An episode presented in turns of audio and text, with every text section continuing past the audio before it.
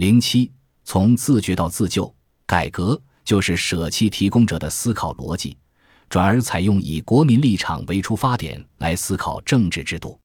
因为当权者、提供者都不会直接交出自己的权利，所以我必须再度提出自两千年起我就不断呼吁的平成维新。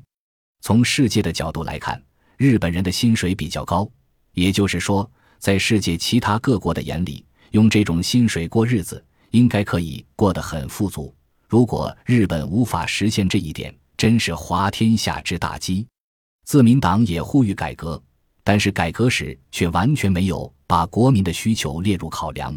从道路工团、邮政事业的民营化就很容易看出来。小泉改革采用的手法是补误账、打地鼠的方法，拼命修正看上去不好的地方，而遗漏了主体国民。身为在野党的民主党，也因为本身内部有自治团体、劳动工会等工会问题。所以，只提出了一些含混不清的削减官员的议题，结果在这些政治家的主导之下，改革流于吆喝口号，好处是否真的落入了上班族的口袋，则不得而知。所以，国民应该提高分贝，不客气地要求住宅、教育、车子、饮食、社会福利等费用都应彻底下调。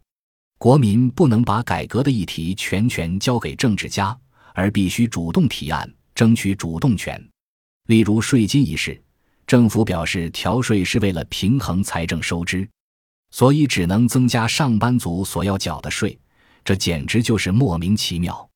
在收入无法增加的时代，税制也应该要归零，重新检视。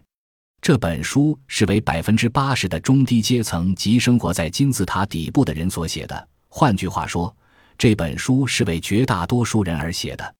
在本书中。我会告诉中低阶层的朋友必须做些什么，以及必须要求些什么。